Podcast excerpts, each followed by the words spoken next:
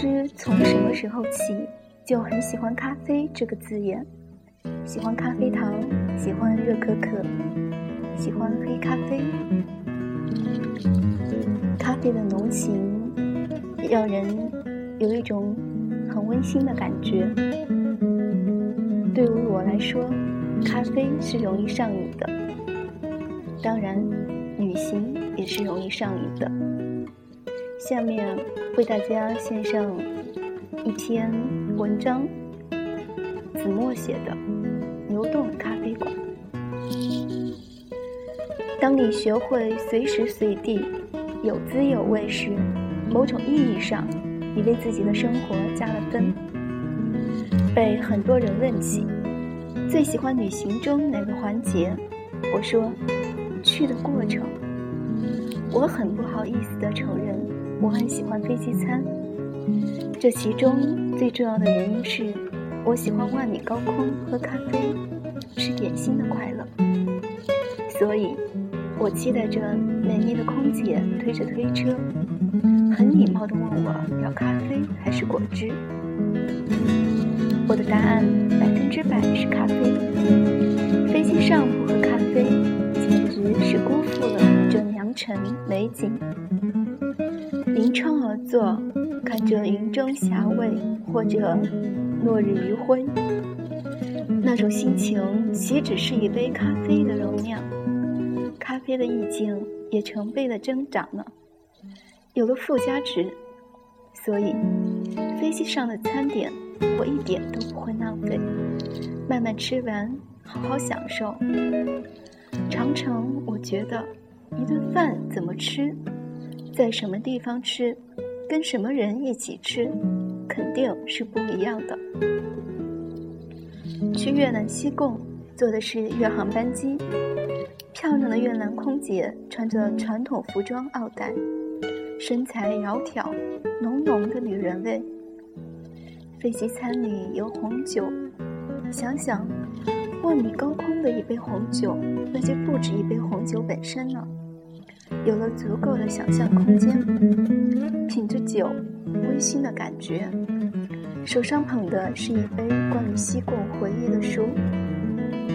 万米高空的阳光透过舷窗照在书页上，我的脸因而喝了酒有了涂红。那一刻。几乎成就了我的梦幻，所以关于飞机餐的回忆总是美好的。我们常常是把一些时间仅仅当做过渡打发过去，而忽略了旅途本身的一点点享受。如果你有心情，一顿免费的飞机餐常常可以吃得不一样。我记得从吴哥窟飞回时。已是傍晚，天空的光线奇妙地变换着，紫色般的梦幻。机舱里暗了下来，我另亮小小的阅读灯，一杯咖啡，一本书。窗外的光线暗淡下去。一杯咖啡喝完后，我很不好意思地问空姐：“能否再来一杯？”我也相当喜欢火车旅行。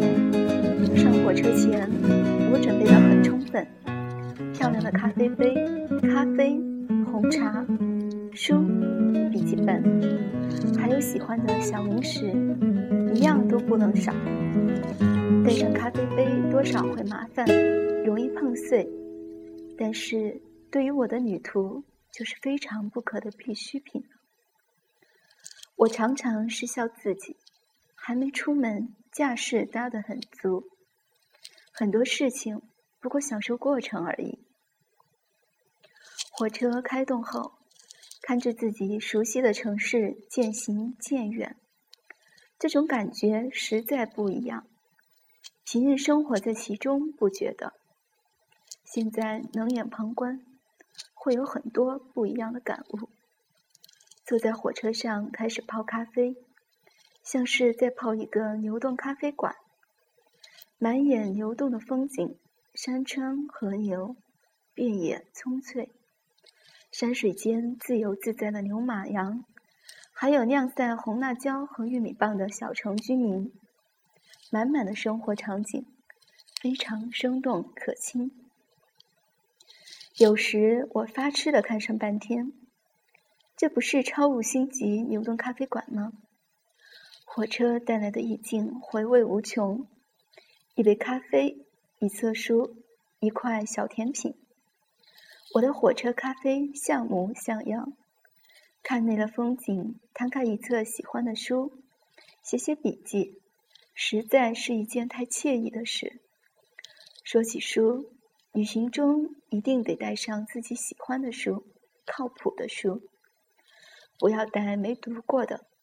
不然不好读，令人失望，实在影响旅途心情。所以好书一定是可以为旅行加分的，这是我多年旅行的经验。曾记得一位朋友跟我讲过，他在英国火车旅途中遇到的一位老人。英国的老人穿得整洁，一杯红茶，一本书，一块曲奇。从上车到下车，就这么一口茶，一口曲奇，滋滋有味的看着书。眼前的桌面上没有一滴水，一块笔屑，干干净净。这个英国老绅士几乎就成了旅途中的一道风景，随时为一杯茶停下。那杯茶喝得相当讲究，有背景，有书。有火车的伴奏，有香浓的曲奇，还有什么？似乎内容很多。我们为什么没想到自己会是一道风景？一个随时随地有滋有味的人，才是良性气场的所在，让旁人也有幸福感。真的是这样。我记得龙应台有一篇文章中提到了这么一个细节。有时他很忙很及时，朋友送他去机场，随手带了咖啡，于是车子就成了车载咖啡座。小小的咖啡，小小的空间，咖啡的香味，朋友的真情，一切一切满满当当。窗外。是机场高速流动中的大片田野，有青草莹润的香气。这也是关于牛顿咖啡的另一个异想空间。我对这样的空间满心满目充满热爱。